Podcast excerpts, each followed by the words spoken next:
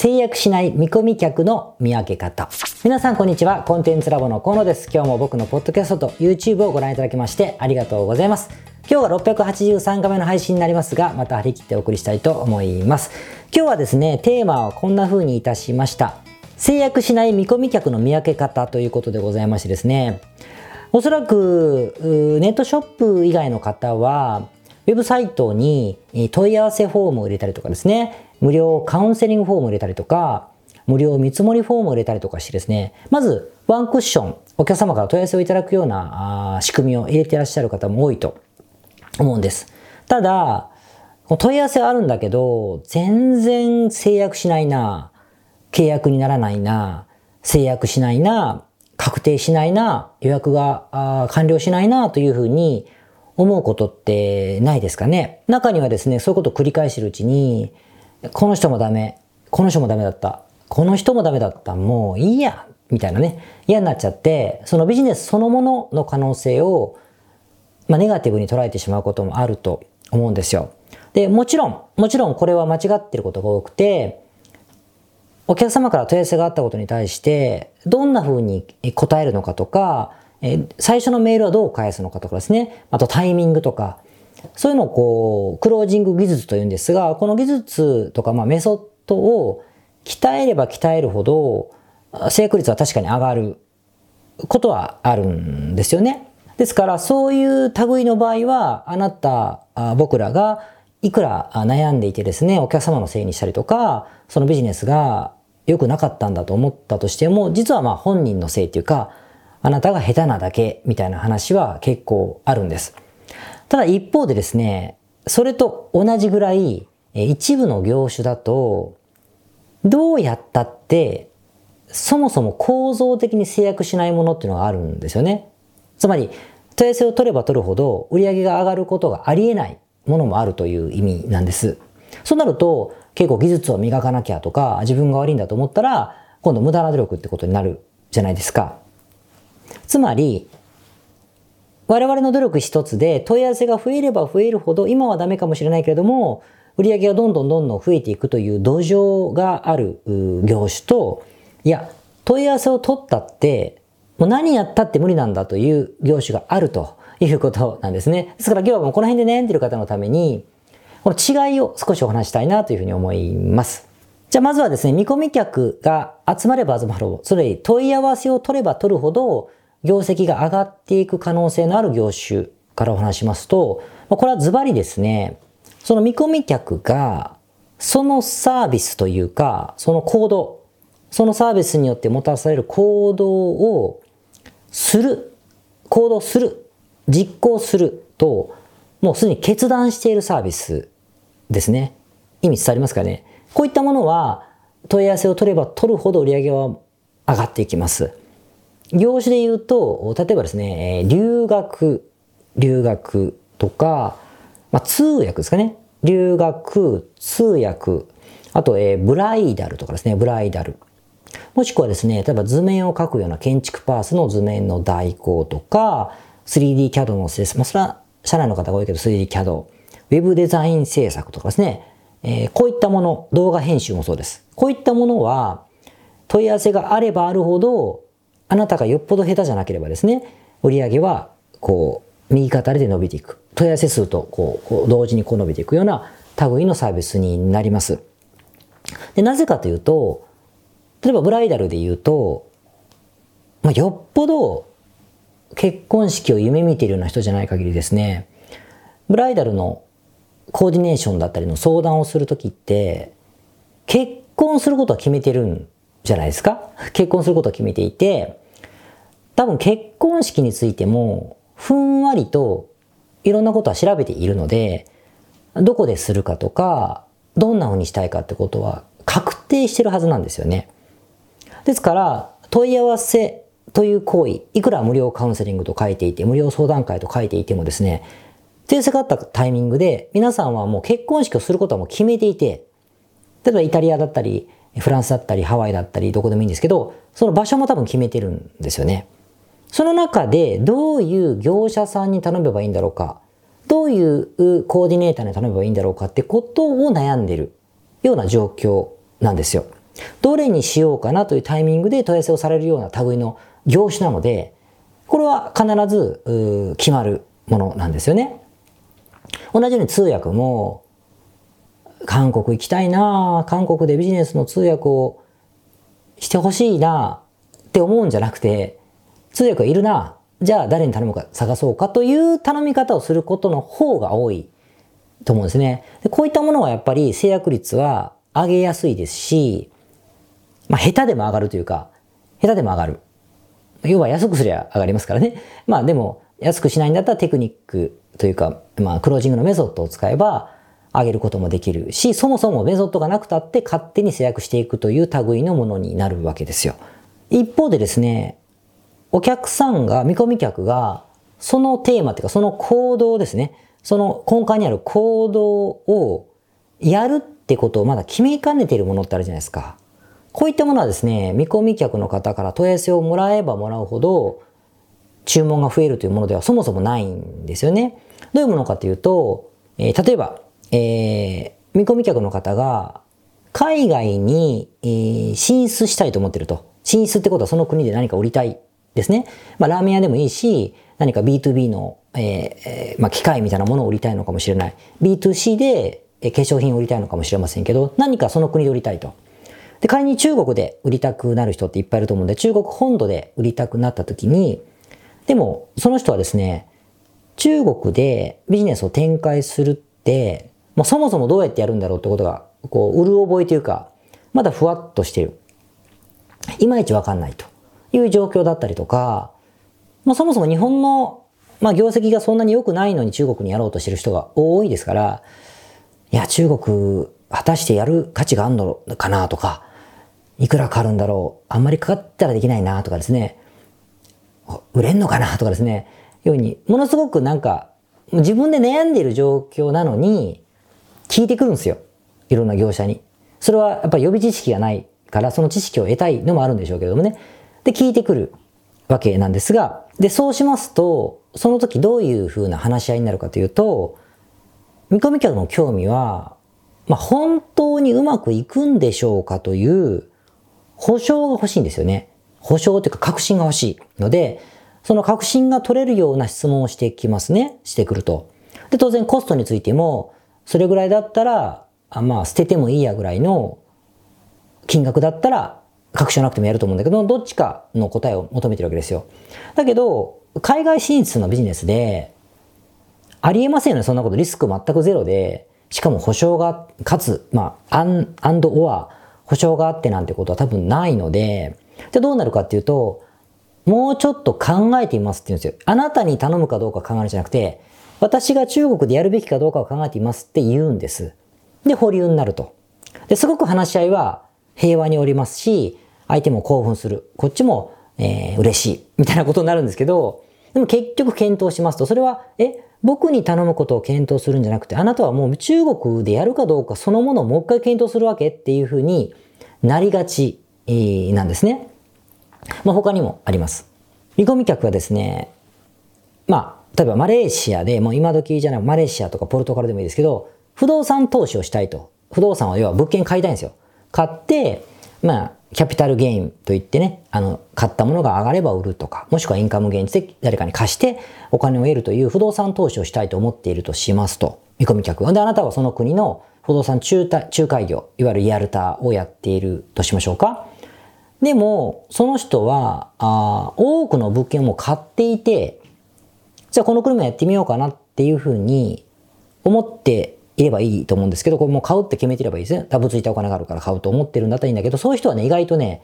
一元では問い合わせしてこないですよね。もうネットワークがあるんで。ってなってくると大体は、果たしてこの国の物件を買っていいんだろうかみたいなステータスの人とか、俺の手持ち資金って買えるのかなみたいな、もう、もうなんだって預金3000万しかありませんみたいな人とかが、もっとひどかったらもっとないかなみたいな人が質問してきたりするんですよ。で、これにですね、また対応してると、もういくらあれやこれやと、もう良い事例とかお話もですね、まあ僕は自分のお客様じゃないので申し訳ないけど、決めねえやつは決めねえっていうか、うーん、みたいな。もうちょっと考えてますよ。それはあなたが紹介した物件を考えるんじゃなくて、もうそもそも投資するかどうか考えますみたいな話になってしまって、まあ保留になるというケースがありますね。で、ひどい時には、一回物件見たいんですけど、つって張り切って飛行機乗ってくるんですよ。そういう、そういうお金はありますから。で、車に乗ってですね、いろんなとこ連れて行って、お話しして、もうなんた昼ご飯まで一緒に食べてですね、してもですね、いや、本当にいいとこですね、なんつって、帰っていくみたいな シーンって僕も実際見たこといっぱいありますけど、ことになると。これもですね、本人が、もう買うって決めてないので、あなたのテクニックじゃないんですよね、もう、もう、決まらない。構造上決まらないことになるわけですね。他もあります。これもあるんですけど、例えばベトナムにあなたが住んでる。でベトナムで、まあ当然ベトナムっていうのは縫製工場がたくさんあって、僕もスーツ屋の、あの、会社ですね、作ってるのはベトナムですからね。ベトナムに縫製工場いっぱいあると。なので、OEM 製造をしたくてですね、アパレルの OEM をしたいと。まあそれが、ポロシャツなのか、婦人、婦人服って言い方、レディースなのか、何でもいいんですけど、作りたいと思っていたとしましょうか。でもあなたはアパレル事業はやったことがなくて、好きだという気持ちだけで始めたいと思ってると。でも、一体いくらかかるのかなとか、私が欲しいものって作れるのかしらと思って、まず聞いてみてる人が多いんですよね。でもあなたは、その OEM 事業の、まあ工場やってないとしても工場と繋いであげて、検品とかも全部やってあげたりして、アサインしてあげて、えー、そこの手数料をもらうようなビジネスなので、まあ、買ってくれないと商売にならないじゃないですか。だけど相手はどんな感じかなみたいな風な問い合わせをしてくるわけですよ。でもその本人はそもそもアパレルの事業をやるって決めてないんですよね。それで儲かったらいいなぐらいですよ。多分今のところ。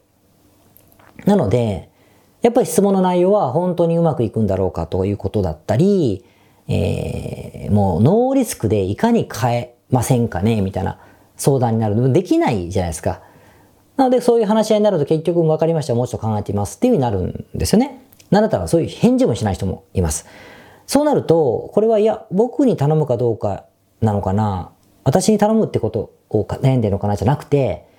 私は起業するかどうかをもうちょっと悩みますみたいな話になるわけですよね。だ言葉悪いですけど、決めてから言ってくんない？ってなるじゃないですか。僕はコンサルタントですから、そこから、あの、触るんです。そこから触った方が、あの、事業がうまくいくんでね。逆に決めてから、あの、いらっしゃるのもあるけど、でも決めてからいらっしゃった時に決めてるそのビジネスがあんまり成功率が著しく低いものだとやっぱ買えませんっていう話をしなくちゃいけないので、決める前の方がまあなんだったらコンサルティングってやりやすいんですよね、起業する人だったら。まあそれはちょっと置いといて。だけどまあ、あの、OM の場合は、決めてから言ってくださいよって話、せめて起業するって腹をくくってからにしてくれません？みたいな話になると思いません？こういうのはですね、やっぱり制約がしないんです。しないんです。構造上の問題なので、いくらクロージングのテクニックを磨いてもですね、もうただただ親切度合いが上がって、すっごい感謝されますけど、あの、お金にならないということになりがちですね。もちろんですね、あの、コンサルタントよろしく、そういう方々に対しても、その気に大丈夫ですよって、その気にさせる、まあ、技術があればいいですけど、これはですね、まあ結構人を選ぶというか、すごい言葉が上手じゃないと、ノンハーバルな相手の気持ちも汲み取ってこれ触ればいけるかなみたいなことをたくさん使えないと制約させられないので、この、ここまで高度なことをするんだったら、その商売効率悪くないってやっぱなるわけですよ。だからじゃあどうするかがありまして、こういう業種の場合はですね、まあ提案が2つあります。実際僕のクライアントさんこれどっちかをやってるんですけど、まず1つ目はですね、こういうのと問題って、例えば中国に進出するといった時に、まあ、相談するじゃないですか。でも、相談から実行までってもう会社を作るとかですね、内資企業とか外資企業を作る、そこでもいきなりお金がバーンかかるとかっていうふうになるから、なんですかね、この決断から実行までのこの溝がめちゃくちゃでかいじゃないですか。こう、めちゃくちゃ勇気出して走って、やーって飛ばないと、越えられないでしょ？この壁が。だからこの溝をですね、短くしてあげるんですよ。細く、細く浅くしてあげる。はまってもバチャバチャバチャ、ああ、濡れちゃったで済むようにしてあげる。じゃあそれはどうするかというと、あなたが安くするんではなくて、じゃあ中国でビジネスをしたいと思ってるんだろうけど、そういうあれやこれやこれやで、まあお金がかかって時間もかかるので、その前に、例えば私が持っているタオパオモールで代わりにちょっと売ってみてあげましょうかとか、私、B2B だったら私が持っているネットワークの100リストに、セールスメールを一回送ってみましょうかみたいな。じゃそれだったらワンパック20万でやりますよとか10万でやりますよというふうにしてみるんですよ。そうするとハードルが短いので、あ、ごめんなさい、ハードルが、えー、低いので、えー、超えやすくなるということで、ワンクッション入れる。でもそこでお金をちゃんともらうということが結構有効ですね。えー、実際例えば、あマレーシアのあクライアントさんが昔やってたんですけど、不動産、買い、買いはしねえと。もういつも案内させられてね、大変だと。言葉はこんな、あの、乱暴じゃないですよ。要はそういうことですよ。大変だと。いうことで、結局どういうことをなさってたかというと、視察に来るときは、内見なんですよ。もちろん内見していくんですけど、街を案内したり、建物を案内したりするんですが、それお金もらってました。もう飛行機乗ってくるのはいいけど、1日付き合ったら7万ですよとか、8万ですよってお金をいただいて案内してましたね。で、買ったらそこから引いてあげるんです。手数料から。であればですね、あの、お互い、ウィンウィンっていうか、その視察の7万ぐらい払払おうよと。じゃあ、あなたが買うかどうかのお勉強にもなるし、えー、物件も見れてですね、一石二鳥じゃないかっていうことを言っていた形でしたね。まあ、こんな風に、間を取る感じ。OEM だったら OEM で、じゃあサンプルで、もう本当サンプルで1個ずつでいいから、買いませんかと全部フルパックで買ったって、えー、3万4万ですよと。じゃあこれ買ってみて届けますからどんなクオリティか見てみてください。うちにそこから始めてみるとか、いうこともよくやって、えいますね。これが多分一番、一番というか一歩目の方法です。で、えー、じゃあこれ、これすら、いや、それでも悩んでる人が多いんですよっていう場合はですよ。場合は、もうそれもできないんだったら、その、その見込み客の方はですね、なんつうんですかね、冷やかしっすよね。なんかもう、冷やかしっす。で、それがもし冷やかしばっかりなんだったら、そのあなたがやっているサービスが需要がないんですよ。決断してる人とか決断しようとする、温まってない人しかマーケットにいないので、まあ、まだ早い感じになるだろうなというふうに思いますね。で、二つ目。二つ目なんですけども、二つ目は、今度はですね、問い合わせが決まらないんだったら、問い合わせとか無料相談という最初のタッチポイントはやめるんです。やめる。受け付けない。まあ問い合わせのフォームぐらい置いときますけど、それは受け付けない。どうするかというと、いやまあリードマグネットってよく言うんですけど、うん、ホワイトペーパーとかね、そういうこう資料ですよ。こういう、あなたがそれを決断できるための材料を渡しましょうというのを配ることにしてみたらどうかなと思います。例えば、うん、さっきの中国の進出なんであれば、中国進出において、何が必要で、何がリスクで、どういうメリットがあって、こういう事例があって、だからこういう条件を揃えないといけないんだよ。それでもどうですかということを全部まとめたですね、PDF 資料。僕らもホワイトペーパーって言うんですけど、を作ったりとか、これが動画のレッスンになってもいいと思うんですよ。こういうのちゃんと作ってあげて、これを配るですよね。配る。で、配ることによってメールアドレスをもらうんですけど、それを見ていただいて、そこでやる気になってから来てください。というふうにステップを踏むやり方ですね。これは何でもできると思います。その不動産であったとしても、えー、例えば何かどっかの国の進出でも、OEM でもですね、まあやろうと思ったらできるので、こういう相手は要するにやるかどうか判断してるのは、怖いんでしょ？ビビってんですよ。大丈夫かな？みたいな。大丈夫かどうかは、これでし見てくださいと。で、これでも大丈夫。もしくはそれでもやりたいと思ったら言ってきてくれっていうふうにすれば、あの、アタッチメントも持てるし、あなたの会社の工数もかかっていない。だけど勉強はしてもらえる。で、情報を得たところにやっぱり、あの、エンゲージメントが高まるというか、お客様も信用してくださるので、やる気になったら、あの、ちゃんとメールマガでフォローアップしてれば、問い合わせをいただけるようになると思うんで、まあそんなやり方がやっぱりいいかなと思います。まあコンサルタント会社とかがよくやるやり方ですね。コーチング会社とか。まあ僕らの会社も、まずえー、無料相談は今はあの窓口がないので、普通に、えー、無料動画をご覧いただいたりとか、こういう YouTube とかで配信して、えー、知っていただいてですね、その上でまあやると決めたら、ということで問い合わせをいただくことが多いですよね。もちろんコンサルタントの場合やると決めたらって起業すると決めてなくても、あ、失礼しました。何をするかを決めてなくても、起業するんだって決めてくれてさえいれば、じゃあ何をするかから話せるんで、これはあの非常にえー、やりやすいなというふうに思っています。いかがですかね？ということで、あの、皆さんのサービスでクロージングできてない場合は、あなたがクロージングが下手なだけなのか、もしくは業態的にそういう構造にないのかってことをよく見極めて挑んでいただければなというふうに思いました。それではまた来週。はい。それでは今日はですね、683回目の雑談でございまして、この前雑談だけ楽しみにしてますっていう非常に嬉しいような悲しいような話をされたことがあるんですが、まあ嬉しいです。ということで雑談いきます。今日はね、熱中症の話をしたいと思います。実はですね、あの、日本のニュースフォローされてる方はご存知だと思うんですが、今日7月の18日なんですけど、これ撮影してるの。えー、日本はね、猛暑なんです。猛暑で、えー、き、なんか、注意熱中症注意アラート、災害アラートとかですね、やばいんですよ、危険で。38度とかあるんですよね。で、非常に大変なんですよ。でも、僕はですね、結構、サーフィンが好きなので、炎天下でやるじゃないですか。まあ、慣れてるし、体質的に大丈夫なんだろうと思ったんですよね。サーフィンで熱中症になったことないので。と思ったんですけど、この前ですね、ある日、あの撮影したくてこういう撮影じゃないんですけど別のことで撮影があって機材が結構重いので重い荷物持って外をテクテク歩いてたんですよ。でも撮影場所まで駅から10分ぐらいあってやっと着いてで冷房効く部屋でやってで、えー、終わってまた片付けてまた炎天下なんか10分ぐらい歩いたというだけなんですよ。で汗はかいたけど別に大丈夫だったんですよね。でもその後ちょっと仕事がしたかったのであのー、テラスがあるカフェで仕事したんです。だから日陰なんだけど外みたいなところでちょっと仕事していて何も苦しくなかったんですよ。なんだけどこの日のですね夜ぐらいからもう吐き気と頭痛がすっごいひどくてですねあれ風邪ひいたかなと思ったらこれ熱中症らしくて次の日もずっと吐き気とですね頭痛がひどくて3日目に治ったんですけど、まあ、サーフィンも行けたんでよかったんですがはあと思ってですねこれはカレーなんだろうと思いましたね。それか今の日本のこの気温が